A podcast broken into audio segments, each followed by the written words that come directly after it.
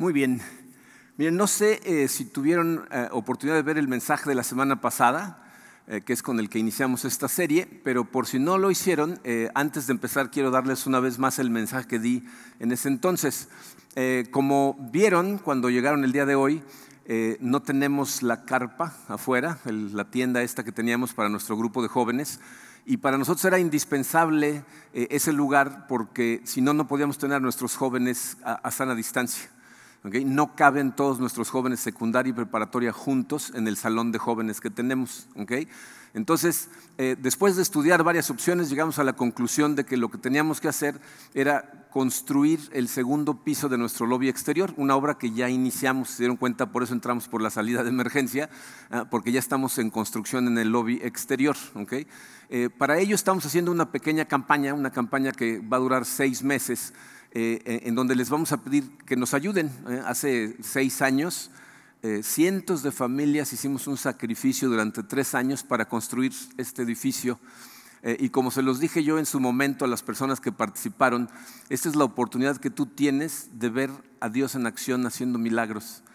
Les dije, pon tu fe en que Dios va a hacer el milagro y lo vas a ver en acción a través de tu propia vida. y pues muchos creímos y aquí estamos sentados adentro de este edificio.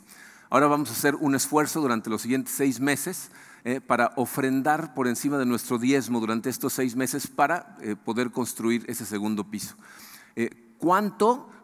Esta no es una venta de tiempo compartido, lo que quiero es que vayas a tu casa, te pongas en oración con tu familia y le preguntes a Dios, este, ¿cuánto pone Él en tu corazón para dar por encima de tu diezmo de aquí a febrero?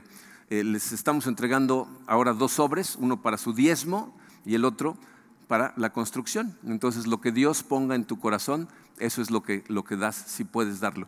Eh, si, nos estás viendo a distancia o si tú lo que haces es diezmar de forma digital, tenemos información específica para esta campaña. Ese código QR te lleva a la información de la cuenta especial que tenemos para la campaña de construcción. Eh, la, la, cuenta para nuestros diezmos es diferente. Al final les damos un QR diferente que te lleva a la cuenta de diezmo específicamente. ¿Ok? Entonces, le pido a Dios que entre todos podamos sacar adelante este proyecto para nuestros jóvenes que tanto lo necesitan. Ah, muy bien. Vamos a empezar con el mensaje del día de hoy. La semana pasada iniciamos estudiando eh, el capítulo 1 del libro de Daniel. Les decía la semana pasada que eh, este capítulo y el libro en general eh, tiene muchas razones por las cuales debemos de estudiarlo. Pero una de las más importantes es porque la vida de este jovencito, que bueno, después es adulto y anciano, eh, nos muestra cómo una persona puede mantenerse fiel a Dios aún ante las presiones más increíbles de su medio ambiente. Él y tres de sus amigos se mantienen fieles eh, y nos dan un modelo excelente a seguir eh, y aparte lo podemos utilizar para analizar nuestra propia vida como, como lo vamos a hacer el día de hoy. Hoy nos vamos a adentrar un poquito más en la vida de Daniel. Vamos a estudiar los primeros ocho versículos del capítulo 1 en donde nos van a mostrar tres escenas de forma muy clarita. Eh, en su programa no está todo el pasaje completo, está dividido conforme lo vamos a estudiar, pero se los voy a leer una vez completo para que lo escuchen como viene en la Biblia. Daniel 1, versículos 1 al 8, dice así. Dice, em, en el tercer año del reinado de Joacim, rey de Judá, vino Nabucodonosor, rey de Babilonia, a Jerusalén y la sitió. El Señor entregó en sus manos a Joacim, rey de Judá, así como algunos de los utensilios de la casa de Dios. Estos se los llevó a la tierra de Sinar, a la casa de su Dios, colocando los utensilios en la casa del tesoro de su Dios. Entonces el rey mandó a Aspenaz, jefe de sus oficiales, que trajera de los israelitas a algunos de la familia real y de los nobles. Estos jóvenes no debían tener defecto alguno, serían de buen parecer, inteligentes en toda rama del saber, dotados de entendimiento y habilidad para discernir y que tuvieran la capacidad para servir en el palacio del rey. Y le dio órdenes de que les enseñara la escritura y la lengua de los caldeos. El rey les asignó una ración diaria de los manjares del rey y del vino que él bebía, y mandó que los educaran por tres años, después de los cuales entrarían al servicio del rey. Entre estos estaban Daniel, Ananías, Misael y Azarías de los hijos de Judá. Y entonces el jefe de oficiales les puso nuevos nombres. A Daniel le puso Belsasar, a Ananías Sadrach, a Misael Mesac y a Azarías Abednego. Pero Daniel se propuso en su corazón no contaminarse con los manjares del rey ni con el vino que él bebía y pidió al jefe de oficiales que le permitiera no contaminarse. Vamos a dar gracias a Dios. Padre Santo, te damos tantas gracias, Señor, por tu amor y te damos gracias por tu palabra que acabamos de leer.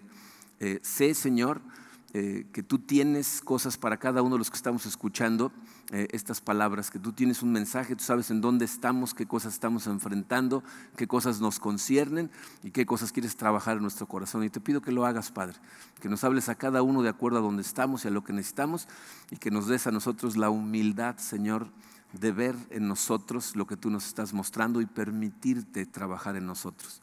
Nos ponemos en tus manos en el poderoso nombre de tu Hijo Jesucristo. Amén. Bien, vemos aquí tres escenas que se reducen a tres palabras, la conquista, la estrategia y la resolución de Daniel. Eh, vamos a ver la conquista de Jerusalén, qué estrategia utilizó Nabucodonosor para reclutar y luego entrenar a Daniel y a sus amigos y cuál fue la resolución de Daniel que lo mantuvo tan firme. Bien, aunque vimos la semana pasada el contexto histórico de lo que sucedió ahí, eh, hay un concepto que es importantísimo que mantengas en mente en todo momento eh, para poder vivir la vida como Dios espera que la vivas y lo podemos entender de la, de la perspectiva de Daniel acerca de la situación. Entonces vamos a ver rápidamente la conquista de Jerusalén. Eh, eh, esta conquista sucede, como, estudiamos, después de muchas advertencias de Dios a través de sus profetas a la gente de Israel, que se la pasan desobedeciendo, eh, siguiendo a los ídolos de las naciones vecinas, y lo siguen haciendo hasta que se cumple lo que Dios les había anunciado. En el año 605 antes de Cristo, eh, Nabucodonosor, que es el hijo del rey de Babilonia en ese momento, Nabopolazar, ah, va a luchar contra Egipto y contra Asiria, ah, pasa eh, por Jerusalén de camino a esa batalla y después de que gana esa batalla, la batalla de Carquemis, eh, Babilonia se convierte en la principal potencia en el Medio Oriente. En ese momento Nabopolazar fallece eh, Nabucodonosor sube al trono y de regreso hacia Babilonia se detiene en Jerusalén eh, y, la sitia. Pero quiero que vean cómo Daniel nos va a dar una doble perspectiva de ese hecho histórico. En el versículo 1 dice, en el tercer año del reinado de Joacim, rey de Judá, vino Nabucodonosor, rey de Babilonia, a Jerusalén y la sitió. O sea, Nabucodonosor decidió ir a Jerusalén, ¿eh? hizo una campaña militar planeada por él para anexar a, Judá a, su imperio. Esa fue una decisión de Nabucodonosor. Eh, en el versículo 2 vemos la otra perspectiva. Dice, el Señor entregó en sus manos a Joacim, rey de Judá. O sea, cuando, cuando Nabucodonosor hace su campaña, está sin saber cumpliendo el plan soberano de Dios. Eso es lo que Dios había decretado que iba a suceder y eso es lo que sucedió. Pero la pregunta clave aquí es esta. ¿Crees tú que Nabucodonosor era un títere en las manos de Dios? Porque la respuesta a esa pregunta es absolutamente no. Nabucodonosor actuó como un agente responsable con libre albedrío. De hecho, un día iba a tener que dar cuentas por la forma en que trató a la gente de Jerusalén y a toda la gente en general. Entonces, fíjate, Dios es el soberano de la historia y aun cuando nosotros, sus criaturas, actuando con nuestro libre albedrío, ¿ah? como agentes responsables, llevamos a cabo nuestros deseos, nuestros planes, nuestra santa voluntad de forma misteriosa, que se escapa totalmente a nuestra comprensión, cumplimos los planes soberanos de Dice, a menos que observemos todos los eventos de la historia y todas las cosas que pasan en tu vida bajo esa doble perspectiva, Dios es soberano, el hombre es responsable, no vas a tener una comprensión correcta de la vida. Dios tiene sus planes y los está llevando a cabo, pero tú no eres su títere, yo no soy un títere. Yo voy a ser responsable de cada una de las acciones y decisiones que tomo en mi vida, que es lo que hablamos en la serie pasada. Al final del día, Dios lo que hace es darnos suficiente sabiduría a través de su palabra y espera que tomemos decisiones sabias basadas en lo que Él nos revela. Eh, estoy convencido que si Daniel no hubiera tenido esta doble perspectiva acerca de todo lo que sucede a su alrededor, muy probablemente no hubiera actuado como actuó. Es decir, Daniel sabía que él había terminado en Babilonia porque esa había sido la voluntad de Dios pero también sabía que eso no anulaba su responsabilidad como creyente de comportarse de cierta forma. O sea, Daniel no simplemente dijo, ay, bueno, Dios me trajo aquí, ¿yo qué culpa tengo? Ahora si tengo que pecar, pues será su culpa, porque Él me trajo aquí. No, Él tomó la decisión de todas maneras de comportarse como un creyente porque sabe perfectamente que todas nuestras acciones tienen repercusiones, eh, que, como vamos a ver en otros mensajes son repercusiones muy profundas.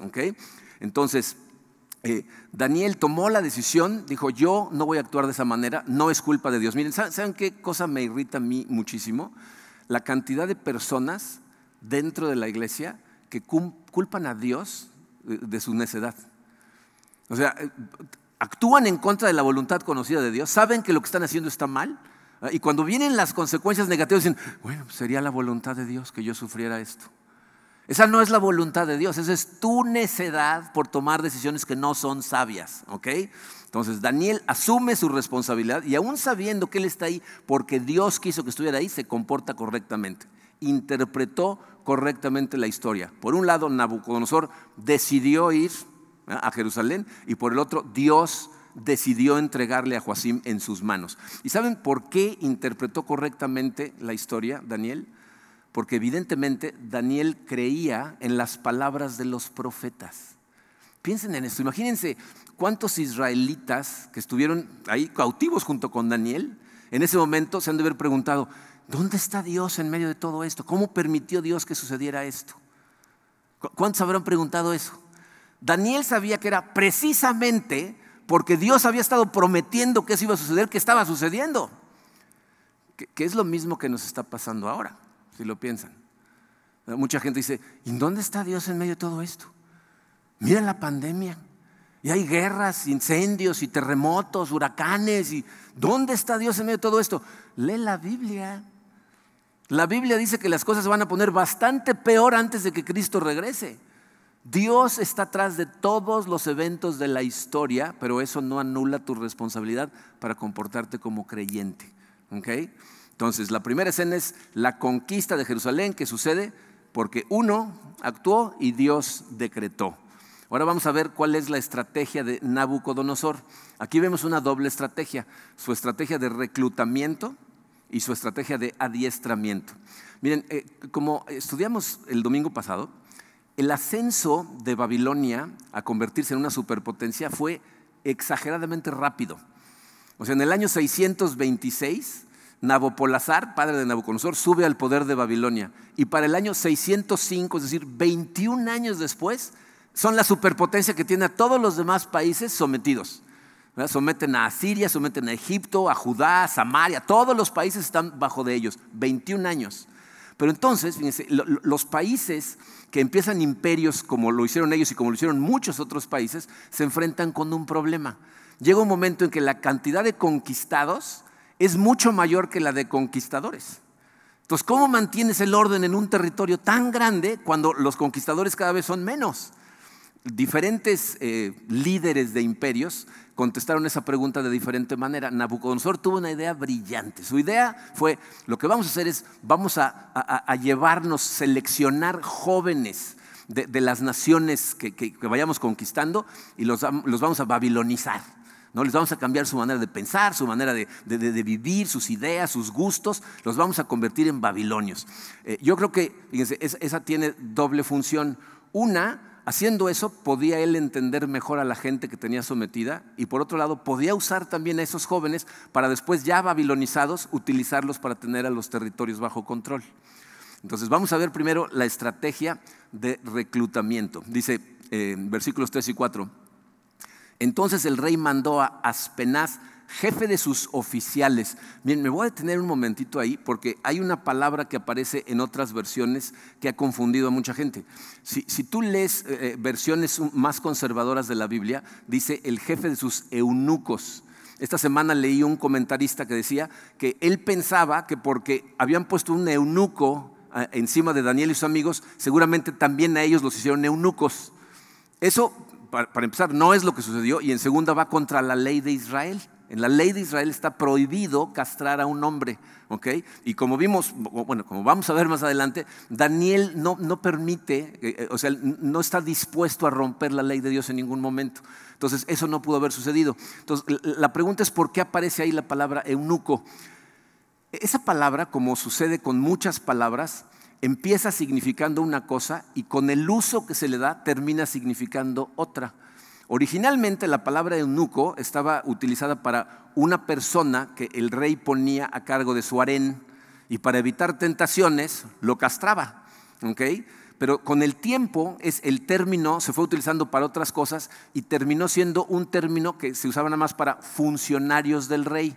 Por ejemplo, si ustedes leen en Génesis cuando a José que sus hermanos lo venden a unos ismaelitas y estos ismaelitas lo venden en Egipto. Cuando lo venden en Egipto dice que se lo vendieron a Potifar y dice que era un funcionario del faraón y la palabra es exactamente la misma. Y Potifar estaba casado, o sea, no era un eunuco. Entonces, esto, todo lo que dice ahí es oficial del, del rey, ¿ok? Entonces dice, le encargó al jefe de sus oficiales que trajera de los israelitas a algunos de la familia real y de los nobles estos jóvenes no debían tener defecto alguno, serían de buen parecer, inteligentes en toda rama del saber, dotados de entendimiento y habilidad para discernir y que tuvieran la capacidad para servir en el palacio del rey y le dio órdenes de que les enseñara la escritura y la lengua de los caldeos. Fíjense, primero vemos aquí cuál es el criterio de selección de Nabucodonosor, que si se fijan, es el criterio de selección que utiliza el mundo. ¿okay? Eh, primero dice, tienen que ser del linaje real. O sea, tienen que ser eh, eh, descendientes de David, de la tribu de Judá, como, como, gente de una clase social elevada, como si eso hiciera una persona diferente, ¿no? de la nobleza del pueblo de Israel. Luego dice que tienen que ser jóvenes. Esta es una palabra muy importante. Eh, Daniel Montgomery dice que el término se refiere a niños, muchachos de entre 12 y 14, máximo 15 años de edad. Esta semana estaba leyendo que Platón eh, escribió que la educación de los niños en Persia siempre empezaba a los 14 años. Entonces es, razonable pensar que en Babilonia siguieran una costumbre similar, pero piensa lo que eso significa. la, la, edad de 14 años es una edad muy peligrosa, porque los, los jóvenes a los 14 años de edad están en plena formación, pero en ese momento son totalmente influenciables. Es muy fácil moldearlos cambiando su forma de pensar. De hecho, e, es uno de los riesgos que nuestros jóvenes de esa edad corren, que no se dan cuenta que dependiendo de la información que permiten entrar a su cabeza, puede cambiar la dirección de su vida a esa joven edad. Entonces, e, e, es, la edad perfecta para empezar a, transformar a una persona, ¿ok? Entonces, 14 más o menos años de edad. Eh, aparte, tienen que tener cierta apariencia física, dice, sin defectos y bien parecidos. O sea, querían un grupo de chavos guapetones, ¿no? Eh, nos damos cuenta desde entonces cómo la belleza se consideraba una virtud. En esa época la gente pensaba que había una relación entre la apariencia de una persona y lo que esa persona era en esencia. De hecho, pensaban que la gente que tenía defectos físicos le habría sacado la lengua a Dios o algo, ¿no? Entonces, por eso habían nacido de esa manera. Eh, y tristemente, hay personas que siguen pensando igual. Digo, nuestra sociedad, en algún momento tuvimos un mensaje en donde les mostré unos, los resultados de unos eh, experimentos que hicieron sociólogos, en donde mandaban a actores a pedir trabajo a una compañía ¿ah? y mandaban a un actor muy bien parecido con poca capacitación y a una persona no muy bien parecida, pero con, mucho, con un currículum altísimo y contrataban al bien parecido, nada más porque era bien parecido. ¿no? Hasta la fecha seguimos pensando que la imagen es algo muy importante. Pero aparte tenían que tener cualidades intelectuales, dice, inteligentes en toda rama del saber, eh, entendimiento, habilidad de discernir. Eh, eh, esta gente, fíjense, lo, lo que nos están tratando de decir es que eran muchachos que tenían que tener la capacidad para asimilar el programa de entrenamiento que les iban a dar, que no iba a ser sencillo, y que de alguna manera pudieran hacer algo con esa información. O sea, no querían gastar tres años entrenando a gente que luego se dieran cuenta que no tenían la capacidad. La, frase inteligentes en toda rama del saber parece apuntar a un conocimiento práctico. En otras palabras, Nabucodonosor no quería gente que nada más se aprendiera la teoría de las cosas, sino gente que después de aprendérsela la utilizara para tomar acción. Quería gente que si enfrentaba problemas supiera qué hacer. Muchas veces la gente en teoría se sabe todo, pero a la hora de actuar se congela. Entonces él no quería eso, quería gente que tomara acción. ¿okay? ¿Qué estaba tratando de lograr Nabucodonosor? Su objetivo es que estos jóvenes se olvidaran por completo de su pasado y que rompieran su conexión con el pueblo de Israel. Y entonces tiene una estrategia brillante que es un proceso que consta de cuatro pasos. Bueno, no cuatro pasos, cuatro partes, porque están todos juntos. El primero es un proceso de aislamiento. Los va a aislar. Fíjense, lo primero que hace Nabucodonosor, vimos en los versículos 3 y 4, que le da órdenes a Aspenaz de llevárselos a vivir al palacio. O sea, todos los demás los dejan afuera y a los jóvenes que van a entrenar los separan y los llevan al palacio. Y eso, fíjense, es muy importante notar la inteligencia de Nabucodonosor. No los metieron al calabozo. O sea, no los encerraron en, las mazmorras. No, no, no los pusieron en un campo de concentración en el patio de atrás. Los llevaron al palacio real. Yo, yo creo que para, muchas personas es más fácil mantenerte fiel a Dios cuando las circunstancias son muy adversas. Pero aquí lo que están tratando de hacer es, no, estos vamos a tratarlos como príncipes. O sea, aquí Nabucodonosor fue inteligentísimo, pero más importante, no nada más tratarlos muy bien, sino alejarlos totalmente de la influencia espiritual de su gente, separados de sus padres, separados de la adoración a Dios, separados de cualquier tipo de enseñanza que tenga que ver con la palabra de Dios y de la comunión con otras personas de Dios. Este era un paso pero importantísimo para poder eh, transformarlos, tienen que estar aislados. Eh, y el segundo paso eh, es adoctrinamiento. Fíjense, muchas veces hemos hablado de cómo la vida cristiana tiene que ver con alejarte de ciertas cosas y acercarte a ciertas cosas, ¿no? O sea, no nada más es dejar de hacer ciertas cosas, es empezar a hacer otras cosas. Y aquí esto es lo que está haciendo en Nabucodonosor, pero al revés los está alejando de las cosas positivas y los va a empezar a bombardear con cosas diferentes. ¿Ok? Eh, vamos a ver, dice los versículos 4 y 5, dice, y le dio órdenes de que les enseñara la escritura, perdón, ya me brinqué aquí, uh, sí, estamos en aislamiento. No, sí, adoctrinamiento. Es, la segunda es adoctrinamiento.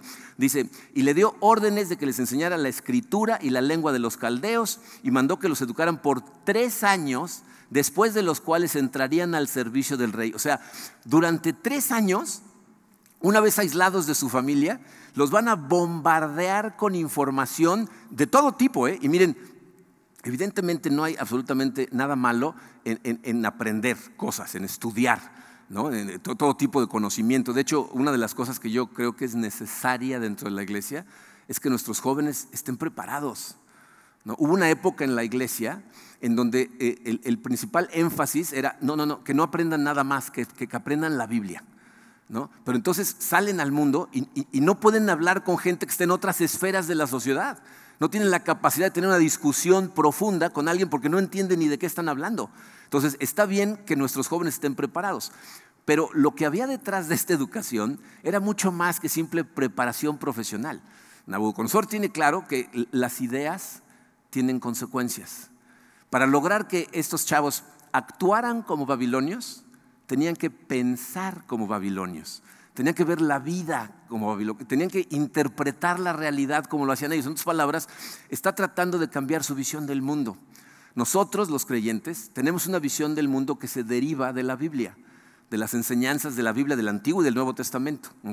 Y este lo que está tratando de hacer es crearles una visión del mundo que no provenga de la Biblia, que provenga de sus enseñanzas. Yo les puedo asegurar que nada de las enseñanzas que les dieron ahí en Babilonia tenía relación con el Dios de Israel y mucho menos con las enseñanzas de, este Dios. Y, y esto a mí me parece muy irónico. Les voy a decir por qué.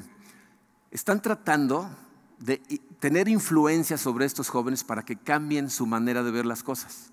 Pero si llegan al Nuevo Testamento, en el Nuevo Testamento cuando nace Jesucristo, hombres sabios que provienen del oriente vienen a adorarlo. Todos los escolares bíblicos están de acuerdo que esos hombres sabios que vienen del oriente venían de donde estaba antes Babilonia. O sea, el remanente de Israel en Babilonia tuvo un impacto tal que 600 años después gente que venía de ahí vino a buscar a Jesucristo. Entonces, ese es el impacto de Daniel y sus amigos y toda la gente que se mantuvo fiel a Dios aún estando cautivos. Pero bueno, lo que estaban tratando es de, influenciarlos para que cambiaran todo esto. ¿no? Eh, las ideas tienen consecuencias y miren aquí eh, hay, hay un concepto práctico que creo que es importante detenernos a tocar brevemente porque nos concierne en este momento en nuestra sociedad. Yo creo que nosotros como padres de familia, tenemos la responsabilidad de cooperar con la educación de nuestros hijos. O sea, nosotros los mandamos a la escuela y le estamos dejando a la escuela la responsabilidad de educarlos. Pero si no te involucras, te vas a dar cuenta de que la educación en este momento es totalmente humanista, totalmente. Cuando, cuando Katrina, nuestra hija, eh, mi, esposa Karina decidió sacarla de la escuela y hacer homeschooling con él casi toda su vida, ¿eh? Hasta que llegó a la universidad no empezó a ir a la escuela ella, hizo toda la primaria, la secundaria, la preparatoria en homeschooling. Y, y Karina hacía el homeschooling con ella y estaba en shock de que todo lo que trata de hacer las ciencias al enseñárselas en la escuela es sacar a Dios de la, ecuación, sacar a Dios de la película. Y entonces Karina en todo momento estuvo tratando de, enseñarle en cada oportunidad que tenía acerca de la creación, acerca de cómo Dios interviene en todas las materias. Tú, tú piensas en la materia que quieras y Dios tiene que ver con ella.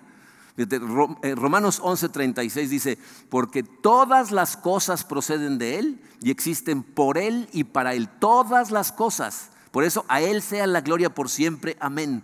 Entonces deberías de participar en su educación y no nada más dejárselos a la escuela, porque lo, van a convertir en un humanista totalmente. Pero bueno, Nabucodonosor estaba tratando de que dejaran de pensar como israelitas y lo hicieran como babilonios. Entonces los aisló, empezó a adoctrinarlos y entonces viene un proceso número tres de asimilación.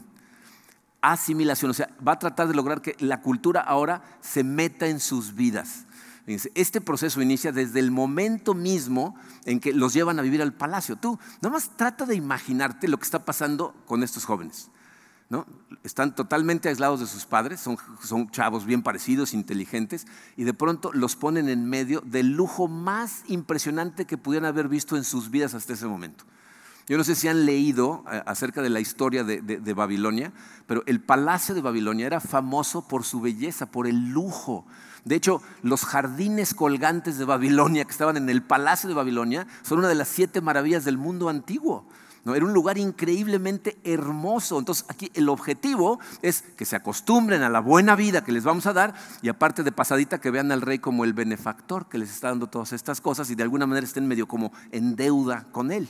¿No? Incluso hasta la comida que les dan la, seleccionaron cuidadosamente, dice el versículo 5, el rey les asignó una ración diaria de los manjares del rey y del vino que él vivía. El resto de los cautivos, hay, hay eh, pinturas de, de, Babilonia en donde se ven hileras de esclavos trayendo agua en cubetas hacia el palacio para regar los jardines colgantes de Babilonia porque estaban en un desierto. El resto de los esclavos judíos y de otras naciones estaban muy probablemente trabajos forzados y comiendo basura. Y estos jóvenes y sus amigos, manjares, buen vino. O sea, el proceso es brillante, aislados, una beca al 100% en la Universidad de Babilonia, rodeados de lujo, ¿no? Y con este individuo tras la trastienda moviendo los hilos para tratar de cambiar sus corazones. O sea, Daniel y sus cuates tenían todo contra ellos, o sea, tenían todas las de perder. Pero bueno, y por si eso no fuera suficiente, los va a atravesar por un proceso de reidentificación. Ah, los aísla, los adoctrina, los asimila y ahora va a tratar de cambiarles su identidad. ¿A qué me refiero con eso? Piensa en esto. ¿Cuál es o debería de ser tu identidad para poder vivir la vida como Dios espera que la vivas? Fíjate, tu identidad debería ser, yo soy Marco Monroy, hijo de Dios. Cristo murió en la cruz para salvarme, derramó su sangre en la cruz para el perdón de mis pecados y gracias a eso soy parte de la familia de Dios, Marco Monroy, hijo de Dios. Si esa es mi identidad, voy a vivir la vida de una manera. Si no es esa, la voy a vivir muy diferente. ¿Cuál era la identidad de Daniel? Daniel era un miembro del pueblo escogido de Dios. Así se veía la gente de Israel. Nosotros somos el pueblo escogido de Dios a quien escogió revelarles las santas escrituras y a través de quienes va a venir la promesa, a través de la cual va a ser bendecida todas las familias de la tierra. Esa es su identidad. ¿Qué va a tratar de hacer Nabucodonosor? Se la va a tratar de cambiar. Fíjense lo que pasa en los versículos 6 y 7. Entre estos estaban Daniel, Ananías, Misael y Azarías de los hijos de Judá. Entonces el jefe de oficiales les puso nuevos nombres. A Daniel le puso Belsasar, a Ananías Sadrach, a Misael Mesac y a Azarías Abed-Nego les cambiaron los nombres para tratar de cambiar su identidad. en aquella época los nombres tenían un significado muy importante y definían de alguna manera a la persona. Daniel, el nombre Daniel, significa Dios es mi juez o posiblemente Dios ha juzgado. Le pusieron Belsázar, que significa Belti, una deidad babilónica, Belti protege al rey.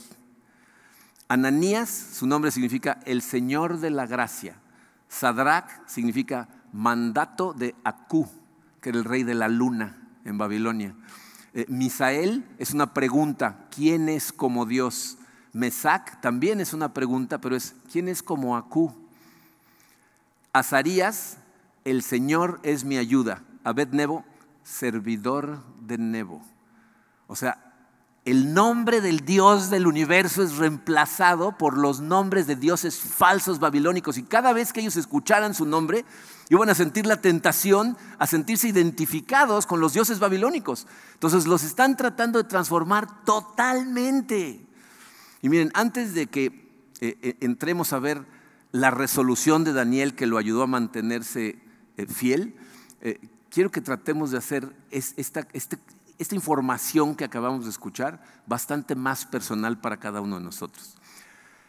quiero que entiendan que lo que Nabucodonosor está tratando de hacer con esos muchachos es exactamente lo mismo que está tratando de hacer el enemigo con nuestros hijos y con nosotros pero especialmente con nuestros hijos.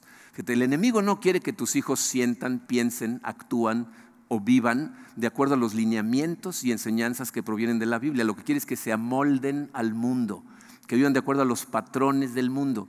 Y si tú y yo no los cuidamos de las influencias que el mundo utiliza para lograr esta transformación, los vamos a perder. Y les voy a decir que es lo peor del caso, que nuestros hijos ni siquiera se los tiene que llevar nadie a Babilonia. Los medios sociales se encargan de llevar a Babilonia a la sala de nuestras casas, la traen en la mano. Nos lleva por todos lados. Y, muchos padres no se dan cuenta de esto porque ellos mismos viven en Babilonia. Y muchas veces somos nosotros mismos los que les permitimos ver, escuchar, participar en cosas como si no les fueran a, tener ningún efecto en sus corazones. tienes que ser consciente de una cosa. Nuestro enemigo no, no actúa lo loco. Eh, no, hace cosas al azar, a ver, a ver si pega. ¿no? Tiene todo fríamente planeado. En Efesios 6, ¿se acuerdan cuando estudiamos la armadura de Dios? No hace mucho tiempo. Bueno, en Efesios 6, Pablo nos dice que nos pongamos toda la armadura de Dios, pero ¿para qué? Fíjense lo que dice el versículo. Se pónganse toda la armadura de Dios para poder mantenerse firmes contra todas las estrategias del diablo. Pablo dice, el diablo tiene estratagemas, metodoia, dice la palabra en griego, o sea, tiene una metodología planeada para tratar de arrancar a tus hijos de tu influencia y que sean influenciados por el mundo. Y si no los proteges, van a absorber la información de la cultura en la que vivimos y después no te sorprenda cuando no quieras saber nada acerca de Dios y sus corazones empiecen a endurecerse. Miren, yo sé que tratar de educar a nuestros hijos correctamente conociendo a Dios no garantiza que van a ser buenos cristianos. Muchos padres fieles a Dios tienen hijos que terminan abandonando a Dios. Pero nuestra responsabilidad como padres es criarlos conociendo acerca del amor de Dios, exponerlos a los medios que Dios ha prometido utilizar para, para, salvar nuestras almas, mientras los guardamos de las estrategias de Satanás, especialmente cuando están en la adolescencia, cuando son tan moldeables es cuando son más influenciables. Nada más piensa en todo lo que los ataca, ¿no? Tenemos la televisión, ahora ya, ¿cuál televisión? En la, computadora puedes ver programas de todo tipo. Hay tantos medios para ver cosas que ya no sabes ni en dónde está qué cosa. ¿No? el, teléfono, internet. Eh, eh, veía yo eh, esta semana una discusión acerca de qué influye a qué, si el arte a la vida o la vida al arte. Y la realidad es que es un ciclo. Porque un artista normalmente plasma en su arte lo que ve de la vida, pero luego ese arte tiene influencia sobre la gente que lo ve. Entonces, todo ese arte, ¿no? Libros, películas, música, está influenciando en ellos. Entonces, quiero que te des cuenta cómo el enemigo está tratando de hacer el, proceso de aislamiento en dos lugares para tratar de alejar a tus hijos de Él. Una, aislamiento de tu influencia. Los va a tratar de aislar de tu influencia. Y dos, aislamiento de la influencia de la gente de Dios. Vamos a empezar con, con nuestra influencia. Los padres tenemos una responsabilidad para con nuestros hijos, pero es una responsabilidad que no podemos llevar a cabo si no pasamos mucho tiempo con ellos. Necesitamos pasar tiempo con ellos. En Deuteronomio 6, después de que eh, en, Deuteronomio 5 Moisés recibe los diez mandamientos, se los expresa, se los enseña a la gente de Israel y terminando eso en Deuteronomio 6 les dice, estas palabras que hoy te digo, guárdalas en tu corazón, pero luego dice, y enséñaselas a tus hijos, ¿se acuerdan cuándo? Cuando te levantes, cuando te acuestes, cuando vayas por el camino, cuando estés en tu casa, cuando desayunen, cuando cenen. O sea, asume Dios que pasas mucho tiempo con tus hijos hablando de las cosas de Dios. Y, tristemente, la vida eh, en nuestra sociedad ha cambiado espantosamente, los tiempos han cambiado, eh, el estilo de vida de la generación en que vivimos no tiende a integrar a la familia, sino lo contrario, tiende a desintegrarla. O sea, la, triste realidad es que los, padres de familia eh, cada vez tenemos menos influencia con nuestros hijos porque no estamos juntos. entre semana los hijos van a la escuela, los papás van a trabajar, llega el fin de semana y muchas veces los hijos quieren hacer sus cosas y los papás sus cosas y los dos felices de deshacerse uno del otro. Allá ellos sí eso es lo que quieren hacer, pero tu responsabilidad es pasar tiempo con ellos. La realidad de esto, miren, es que si nosotros no somos su influencia, alguien más va a hacer. ¿eh? Y muy probablemente no va a ser algo bueno. Entonces no permitas que triunfe el enemigo aislándolo de tu influencia. Ahora, por otro lado tenemos la influencia de la gente de Dios. También tenemos como padres de familia la responsabilidad de empujar a nuestros hijos a ser influenciados por otra gente de Dios, en algunos casos por gente adulta de Dios y en otras por gente de su, de su generación, pero gente de Dios. Miren, en ese sentido, ¿no saben para mí la frustración que es ver a, Emilio, a Jenny, que son los pastores de jóvenes, a, Kat y a Alan, que trabajan con ellos, a Tony y Nancy, que trabajan con ellos, eh, eh, a Ángeles, que dirige el área de niños, rogándole a los papás para que los traigan? Para que los conecten los niños de primaria que no tenemos escuela, tenemos cosas que ponemos en, internet constantemente para ayudarles a ustedes, porque esa créeme que no es mi responsabilidad, es tu responsabilidad y nosotros estamos aquí para ayudarte. A mí Dios me va a ser responsable de lo que pongo a tu disposición para ayudarte a hacer ese trabajo, pero no va a ser responsable de tus hijos, te va a ser a ti. Y muchas veces Katrina me decía el otro día, no, pues es que no vinieron nadie al grupo, que había un partido de fútbol, ah, importantísimo. Espero que estén en el examen de entrada al cielo.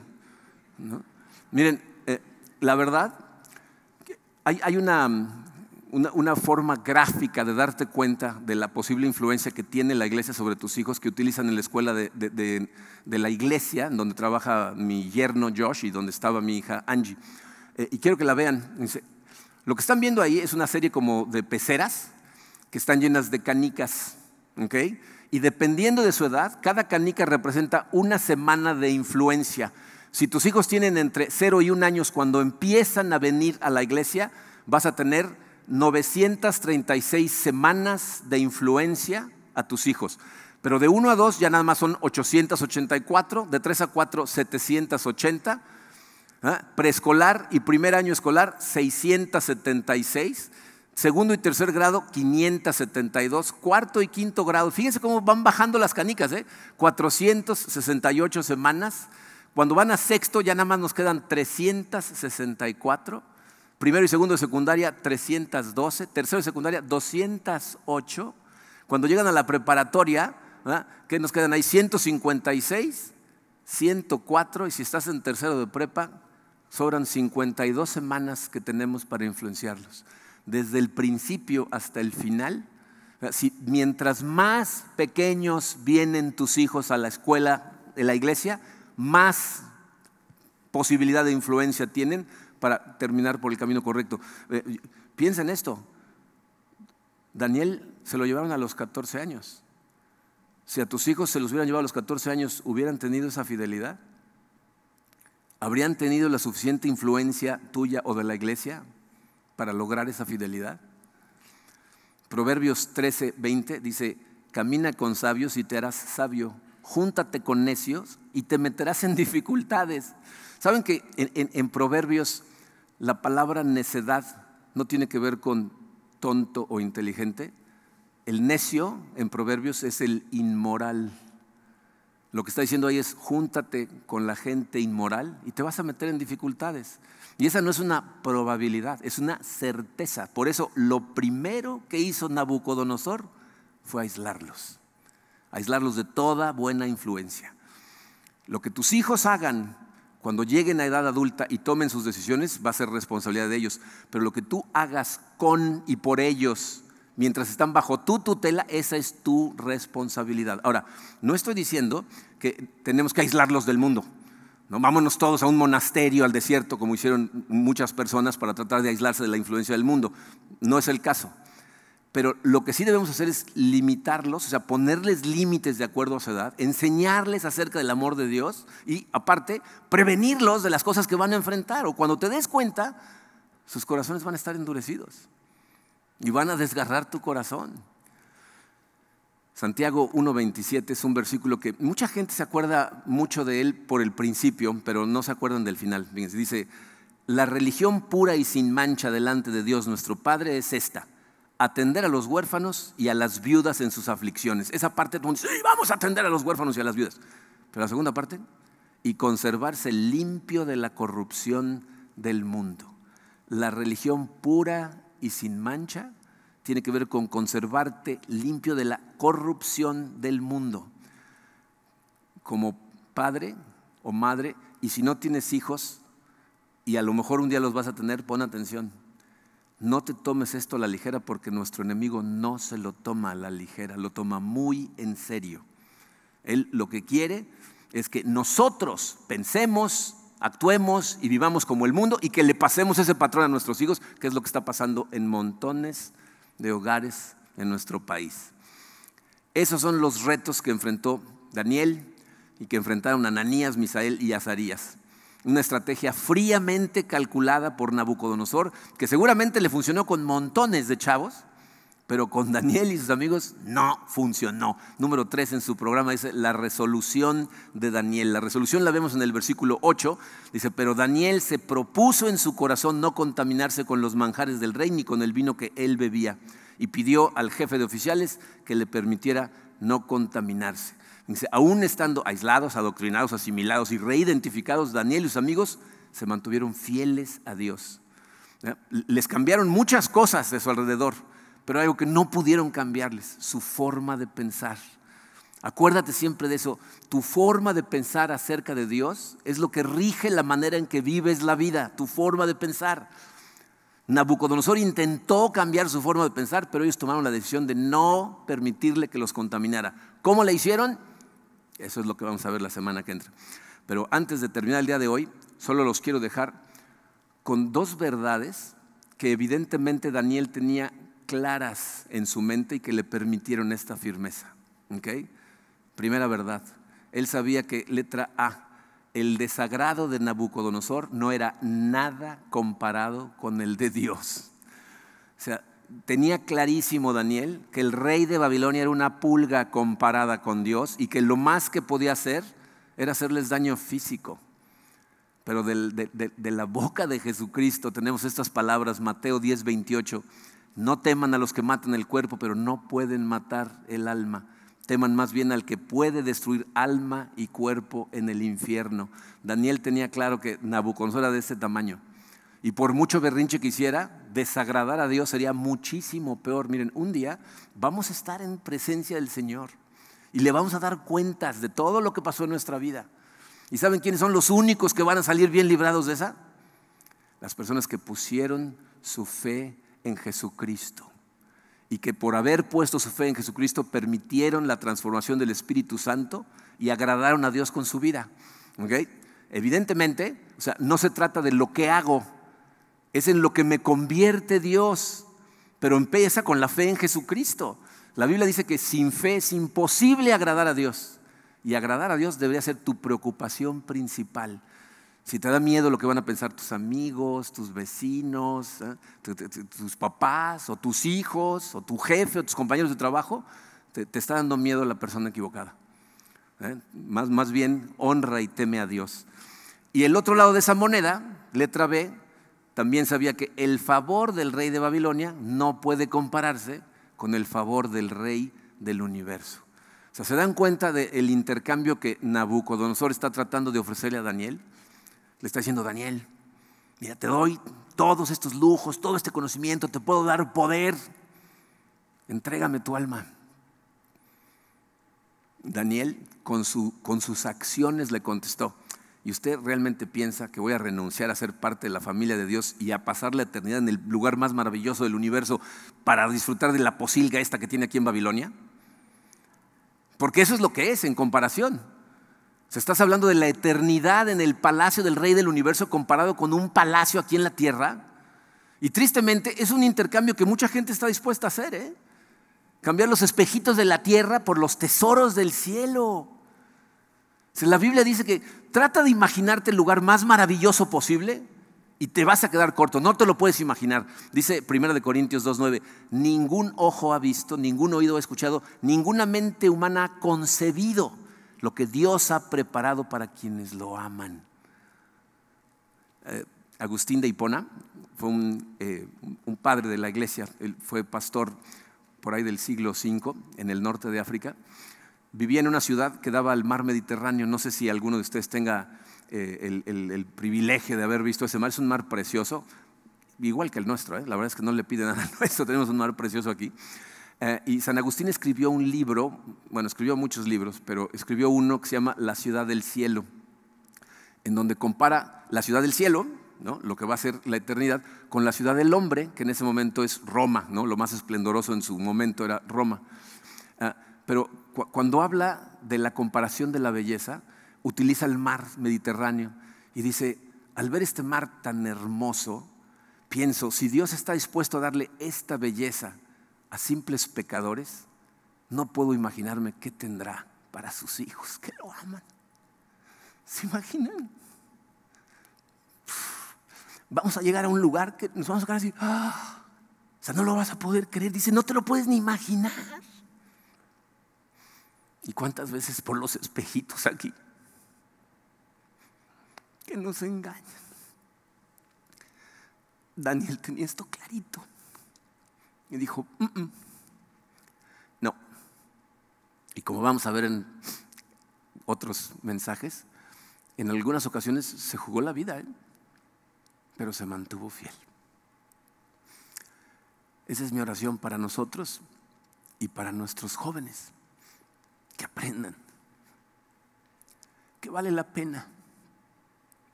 que el intercambio no la vale, que Dios sí lo vale. Vamos a orar. Padre, ah, gracias Señor. Gracias de verdad por todas estas cosas que tú nos enseñas y por mostrarnos el amor que nos tienes, Padre. Yo sé, Señor, que hay gente que lee estos pasajes y lo que le da es miedo de, de ver la justicia de Dios aplicada, pero lo que no ven es que es por amor, por amor a nosotros, que eres un Dios justo y perfecto. Por eso te damos gracias todo el tiempo por tu Hijo Jesucristo. Porque sabemos que porque eres justo, precisamente cuando ponemos nuestra fe en Él, todo está pagado, todo está saldado. No harías la injusticia de hacernos pagar por el mismo pecado dos veces cuando tu Hijo ya lo pagó. Y por eso gracias Señor, gracias por tu amor, gracias por tus promesas.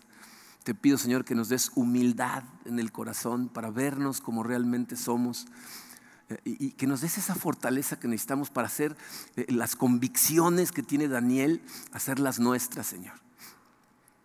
Y acudir a ti cada vez que nos sentimos débiles y con ganas de caminar por otro camino. Gracias por tu amor, Padre. Ayúdanos, te necesitamos. Te lo pedimos en el poderoso nombre de tu Hijo Jesucristo. Amén.